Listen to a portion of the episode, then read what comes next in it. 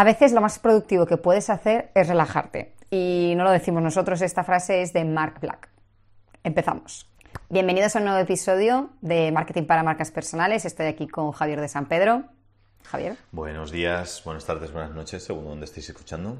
Exacto, y yo soy Carla. Y hoy vamos a hablar de una cosa que no sé si ha sido casualidades de la vida o qué, pero desde que escribimos este episodio hasta que hoy nos ponemos a grabarlo, creo que nos hemos visto bastantes veces en la situación de tener que enfrentar esto con clientes, ¿no? Que parece mm. que igual es que al ponerle nombre o al dejarlo por escrito lo identificamos más, ¿no? El síndrome este del coche rojo, de que lo vas viendo en todas partes. Pero bueno, no he comentado de qué vamos a hablar, ¿cierto? Estoy aquí diciendo... Todavía no has comentado de qué vamos a hablar. Exacto, vale. Pues hoy vamos a hablar del síndrome del burnout o del trabajador quemado, ¿no? Se puede traducir en castellano. Sí, no tenemos traducción, pero has puesto síndrome del trabajador quemado y a mí me parece... No sé si, si, es la mejor traducción. Es que en inglés suena mejor, pero bueno, creo que en español nos puede ayudar un poco a entender a qué, a qué nos estamos refiriendo y la situación es ese punto, ¿no? En el que no tiene tanto que ver con los resultados, creo. Pueden seguir estando pasando cosas buenas, puedes que estemos todavía consiguiendo cosas, pero aún así nuestra sensación, tanto mental como muchas veces física, que posiblemente es cuando más debemos alertarnos, es de que, de que estamos prácticamente quemados, de que no podemos más, de que todo nos parece una desidia, todo parece que da pereza, que, que, no queremos más. ¿Cómo podemos darnos cuenta de que esto? Hacía años que no escuchaba esa palabra. Ay, en mi casa se usa, vamos, todo es una desidia. Todos los enfados terminan en qué desidia de persona. Pues eh, sí, es, lo que comentas. Eh, a mí me gusta mucho ligarlo al tema de fatiga, que es lo que decías, porque es fatiga de todo, que es fatiga física, que aunque no estés trabajando físicamente, eh, es eso, es como dices, Dios, es que me noto cansado físicamente, me noto cansado mentalmente, hasta emocionalmente también dices, joder, es que, oh", y pasa a veces que que alguien nos, mm, algún cliente nos ha dicho, dices que, joder, me entran ganas de llorar y digo, y ni siquiera sé por qué. Y es por eso, porque estás con el burnout, estás quemado mm. completamente. Y em, esto, el problema que yo veo muy grande también es que es muy contagioso y em, que escala. Entonces, si no se trabaja y no se trata, no es que es algo que de repente desaparezca rara vez desaparece. Normalmente va escalando, va siendo aún mayor y sobre todo si tenemos equipos o con la familia o con amigos o con, lo que sea, es algo que acaba contagiando a los demás y si una persona está muy quemada, o la gente de alrededor se aleja o se acaba quemando también. Entonces, ¿cómo detectamos ese burnout, ese síndrome del trabajador quemado? Y va muy ligado a eso, lo que hemos comentado. Eh, comenta, Carla. Sí, no, yo iba a decir que hay como seis síntomas que te pueden alertar. A ver, evidentemente tú mismo vas a saber que te ocurre algo cuando estás en esta situación. Igual no le has puesto el nombre de burnout, pero seguramente ahora cuando leamos los síntomas vas a decir, ah, pues sí, o ah, pues no. Es simplemente detectarlo. Entonces, el primero es lo que comentábamos justamente eso de esa fatiga tanto mental como física, da igual si trabajamos con el cuerpo como si no. El cuerpo emite señales, aunque estés todo el día sentado en una silla, mm, va a hacerse notar. No te preocupes que, que lo vas a detectar. Luego mucho estrés, mucha ansiedad, sobre todo sensación como de incomodidad, ¿no? De que parece que nada está acabado nunca Luego también mucha negatividad. Al final, si estás quemado, ya solo la palabra quemado o de quemar a mí me transmite negatividad, todo mal, desidia que decía antes, volvemos a ese término, un poco todo este tipo de, de sentimientos al final negativos. Luego creo que también además se puede traducir mucho en una actitud de indiferencia, de, dejadez por las cosas, de una apatía de, oye, tanto si las cosas van bien como van mal, es que me da completamente igual. El otro día nos pasaba con una clienta que decía, mira, he conseguido, le decimos, tenemos algo que celebrar, decía, mira, he conseguido tres clientes y digo, ostras, brutal, es como, es que no, es que no, ni eso me alegra. Pues entonces, si ya no nos alegra conseguir clientes, ahí sí que nos tienen que saltar las alarmas.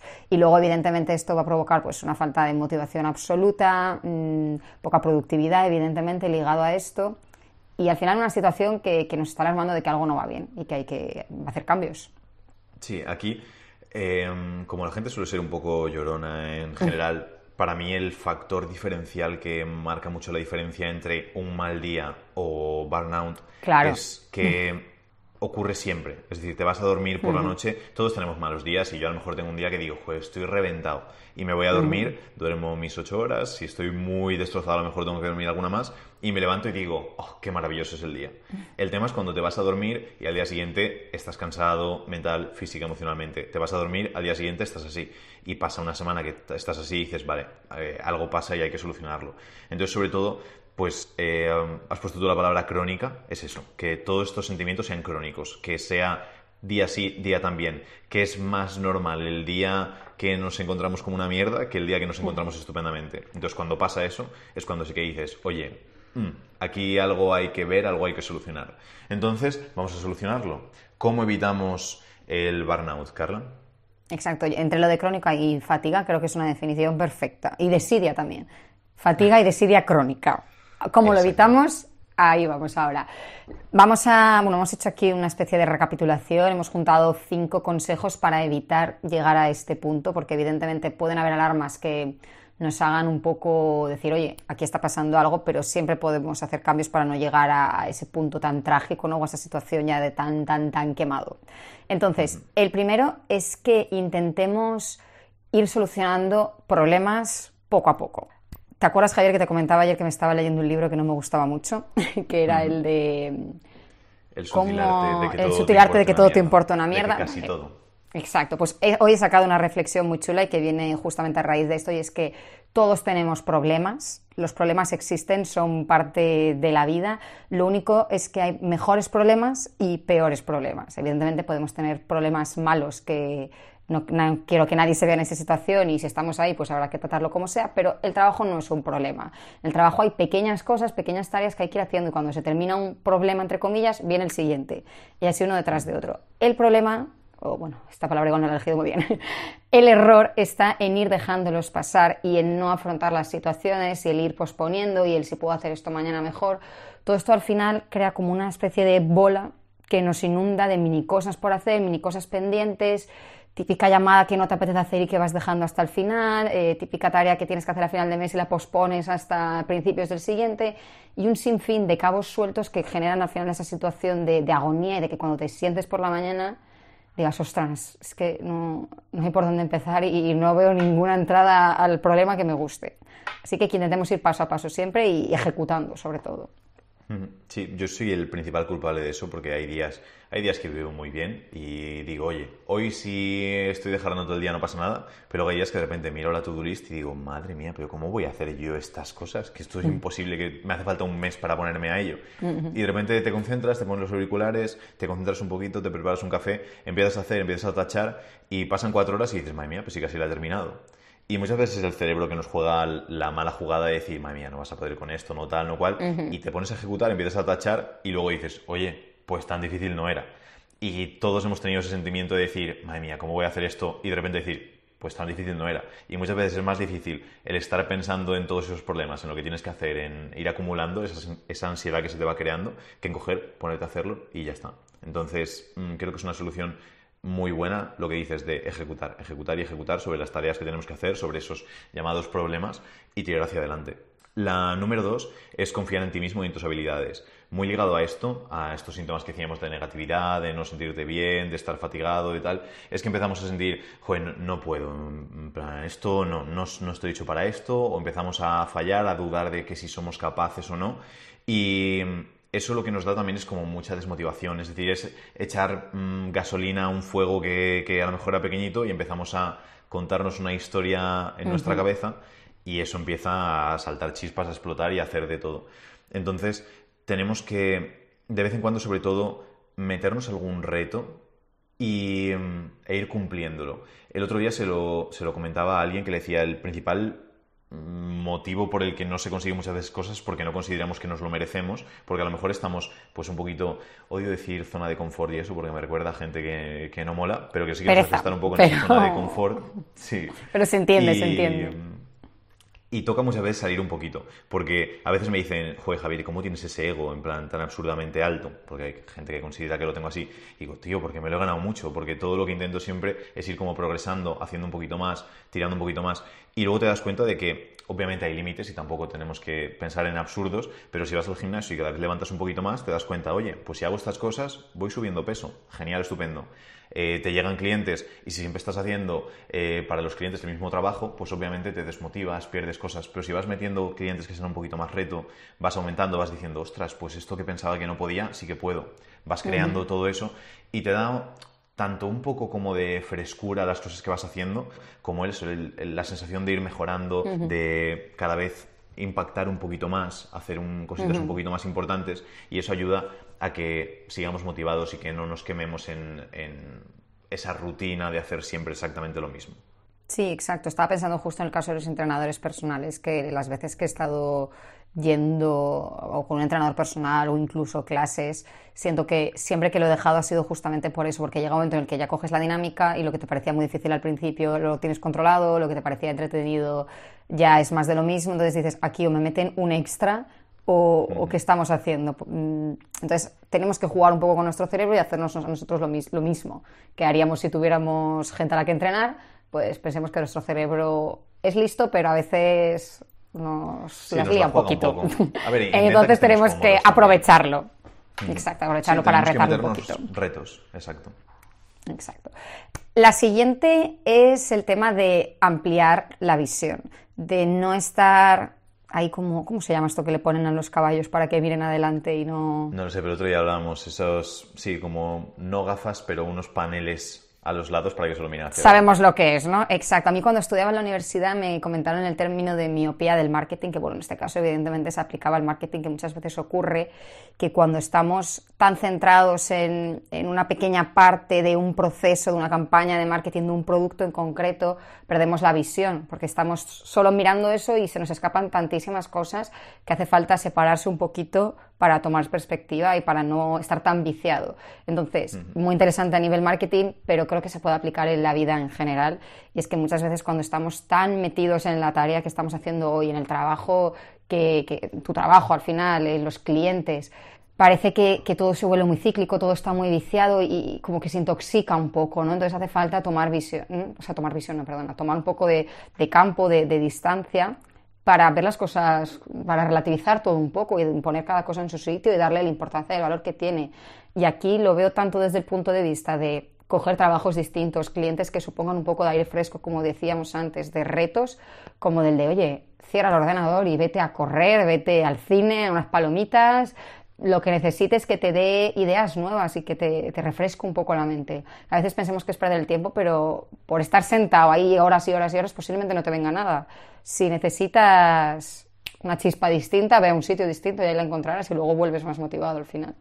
Sí, eh, me recuerda mucho esto a... Bueno, los que me siguen de hace tiempo saben que soy muy fan de los estoicos y uno de, las, de los ejercicios que hacen ellos es lo de mirar desde arriba, como hacer un poco visión de Exacto, pájaro. sí. Y, en, y entender que Queda feo decirlo, pero en verdad somos unos mierdecillas, no somos nada en el mundo. No, a veces pensamos, joder, tengo este pedazo problemón tal y cual, y es porque vivimos en un mundo que pensamos que solo existimos nosotros. Pero a veces decimos, joder, qué depresión más grande tengo porque no me puedo comprar el nuevo iPhone. O, joder, qué mal que alguien ha cogido y me ha rayado el coche.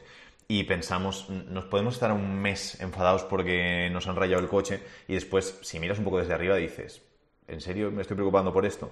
Que no quiero hacer lo típico de que hay gente que está escapando de bombas que le caen encima de su casa, pero, pero tío, si amplías un poco la visión, te das cuenta de que somos súper afortunados, que tenemos una vida fantástica y lo que dicen de que todo tiene solución excepto la muerte es 100% verdad. Eh, mm. Nos han pasado a todos putadas y hemos salido de ellas, estamos vivos, estamos estupendos. Entonces, que todo tiene solución, hay que buscarla. La solución se consigue ejecutando, como decíamos antes, y no dándole vueltas a pensar, yo creo que no tiene solución, yo creo que no tiene solución. Oye, ejecutamos y a medida que vas ejecutando cosas, de repente te das cuenta y dices, ostras, eh, lo mismo, eh, mismo del gimnasio de antes, cuando te dicen, oye, tienes que levantar 100 kilos, dices, pero estás flipado, imposible. Pero empiezas con 10, subes a 12, vas subiendo, subiendo, subiendo y de repente levantas los 100 y dices, oye, pues ni siquiera pesan. Entonces, poquito a poco, en ese punto, que va muy ligado al punto 4, que es piensa en el largo plazo. Al corto plazo es todo imposible. De verdad, en el corto plazo es que no se puede hacer casi nada. De un día, una semana, en un mes, cuando te planteas cualquier objetivo, en el corto plazo es imposible, es súper frustrante porque encima ni siquiera ves avances. Pero cuando lo miras a largo plazo, cuando yo, por ejemplo, me doy cuenta, eso, a nivel gimnasio, a nivel negocio, a nivel salud, a nivel cualquier cosa, pienso en cómo estaba hace cinco años y cómo ahora y digo, flipa, vaya cambio. Y yo soy el primero que peca de, de eso, de decir, joder, llevo un mes y no noto que esté petándolo en ninguna cosa, uh -huh. no he conseguido un cambio súper brutal. Pero después, por eso viene bien tener gente. Viene bien y viene mal, pero la mayoría de la gente me dice, ¿quieres parar? En plan, pero si en un año has conseguido un montón de cosas, no has parado, has hecho esto, esto, esto, esto, y digo, sí, tienes razón, pero vamos a seguir. Entonces, está bien que alguien te recuerde, oye, que si miras de un año atrás los cambios son brutales, pero al mismo tiempo que tampoco nos sirve para ponernos cómodos y calmarnos. Pero saber que los problemas que nos salen ahora, que esa tarea que ahora mismo decimos, joder, preparar este presupuesto, madre mía, qué mundo, dentro de un año vamos a decir, ¿en serio me estaba yo preocupando por esto?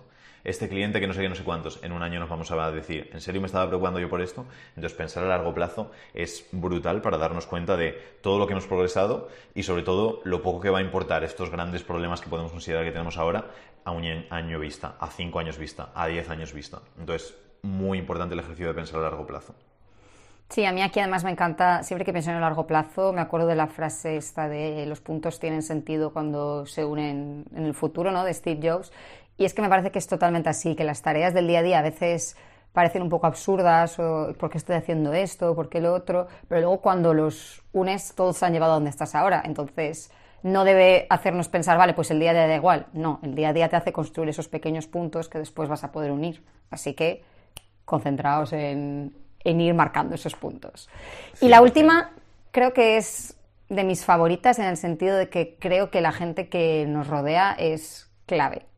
Tanto los clientes con los que trabajamos, si tenemos compañeros de trabajo, proveedores, mm, familia, relaciones, amigos, todo al final que esas personas sean un extra y estén sumando va a ser clave en que nosotros nos vayamos más arriba o cuando estemos mal nos hundamos todavía más.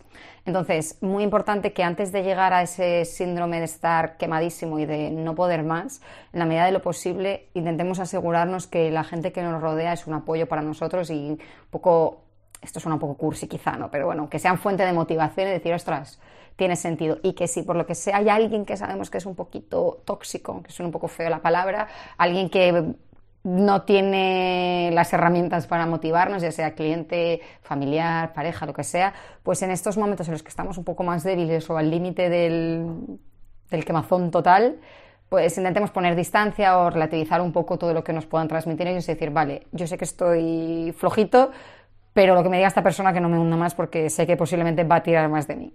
Entonces, que, controlemos esas relaciones. Y nada de palabra eso. Hay personas tóxicas, no hay ningún problema. No quiere decir que las tengas que matar, ni que las tengas que eliminar de la vida, ni nada por el estilo. Es simplemente, y a veces somos nosotros los propios que pecamos en eso. Yo, por ejemplo, lo hago mucho para picar con mi padre. Mi padre a nivel eh, negocios es muy tóxico en el sentido de que siempre me machaca mucho con eso y yo pico y mm. le cuento. No contéis cosas si sabéis la respuesta que vais a recibir de los otros y nos va a gustar. Entonces, hablad de temas con las personas que os vayan a dar la visión que os vaya a ayudar, ya sea crítica constructiva o ya sea motivación en ese punto. No sé si tienes algo que comentar. De las cosas, sí, es que, de, mm, es que de las cosas, bueno, las personas tóxicas leí una cosa que me pareció que, cambió completamente mi visión de, la toxicidad, ¿no? Porque sí que es cierto que hay gente que consideramos tóxica o que dices mala energía, ¿no? Que no, no he estado contigo una hora y, y me has absorbido. Pero eh, leí una reflexión que me pareció muy chula y creo que es mucho más positiva y constructiva, que es que las personas no son tóxicas como tal, no hay nadie que, pues tu padre no es tóxico o tal cliente no es tóxico, sino que es la relación, la forma que tenemos de relacionarnos con ellas lo que es tóxico. Por ejemplo, imagínate, igual Javier y yo tenemos una forma de hablar de los negocios que decías que resulta tóxica que no es positiva ni para él ni para mí, pero eso no quiere decir ni que Javier sea tóxico ni que yo sea tóxica. Entonces, me parece que es una forma de, de verlo que, que, puede ser un plus de decir, oye, pues tal persona no es que sea tóxica ella con todas sus relaciones, sino solo en este ámbito. Entonces, en este ámbito, pues lo evito o no me tomo en serio lo que dice y sé que lo tengo para otras cosas, pero es como un halo de tranquilidad para mí, de, no ver que nadie es malo como tal, sino, oye, la relación que hemos creado, por lo que sea, no la hemos sabido hacer bien y mejor que no la potenciemos. O diferencia de conocimientos, diferencia de actitudes, no la persona no tiene por qué ser mala en el sentido o no tiene por qué ser eso, una persona malvada, simplemente eso, que la relación no es adecuada o que el feedback no es adecuado. Respecto a esto, sí que quería comentar el hecho de nutrir las relaciones, que este punto de motivación que es fundamental, que se puede conseguir y estaría genial el hecho de tener un círculo de personas hacerlo y saber que se, se puede pagar todo esto también. Eh, nosotros con los clientes a nivel en Bistron, el asesoramiento, sí que es cierto que les ayudamos a nivel estrategia de marketing, a crear estrategias adecuadas, a conseguir más ventas, a todo, pero un factor muy importante que a mí me parece fundamental y es un factor que ellos agradecen muchísimo es tanto la motivación que les damos, porque muchas veces nuestra tarea es más casi de coach, de decir, eh, Javier, Carla, es que estoy desmotivado, me estoy quemando, estoy tal, o no veo el camino, o no esto, y tenemos que empujarles un poquito. Eh, igual que el apoyo grupal, el hecho de estar en un grupo donde está todo el mundo súper alegre, súper contento, motivándose unos a otros, todo eso ayuda muchísimo. Entonces, eso se puede pagar. Igual que yo, eh, ahora entrenando boxeo, eh, digo, es una pasada porque tienes un entrenador que cuando te dice, vale, haz tantas repeticiones y te quedan 5, 6, 7, te dice, no te vayas a rendir ahora, venga, aprieta, venga, va. Y cuando estás temblando, que tú de normal solo coges y paras y dices, oye, me relajo, y luego si eso sigo, aquí esta persona te dice, venga, que sé que puedes, venga, dale, venga, tal, y te ayuda a hacerlas. Entonces entender que es normal, que muchas veces lo pagamos a nivel, eh, a nivel deporte, creo que es como lo más común el pagarlo a nivel deporte a alguien que te apriete un poquito más, pero que se puede hacer a nivel negocio también, que se puede hacer a nivel cualquier cosa. Me imagino que hasta a nivel relaciones, es decir, venga, va, prepara un detalle a tu mujer, prepara un detalle a tu marido, yo qué sé, que se puede contratar motivación para todo. Entonces, si tenemos a alguien en nuestro círculo, algún amigo, algún familiar que sí que sea muy bueno para eso, oye, pues lo hablamos, oye, me encantaría que nos pudiésemos motivar el uno a otro. Estamos los dos iniciando un proyecto, estamos los dos haciendo esto. ¿Qué te parece si lo hacemos? Luego, no ser tóxicos, entender también que lo suyo es que nos motivemos unos a otros. No ser tóxicos, no, no tener una relación tóxica. bueno, es solo un cambio de, punto para verlo más amable. Pero que si no entender eso, que podemos contratar mm. mentores, podemos contratar asesores, podemos contratar eh, grupos eh, a nivel coaching para que nos empujen, nos ayuden, etcétera. Que no hay nada de malo y que todos nos beneficiamos de ese extra de empuje, de esa relación buena que nos ayuda a mejorar. Entonces, como, como apunte final a, las relaciones. Exacto. Y hasta aquí el episodio. Ya hemos contado mucho. Exacto, hasta el próximo. Chao.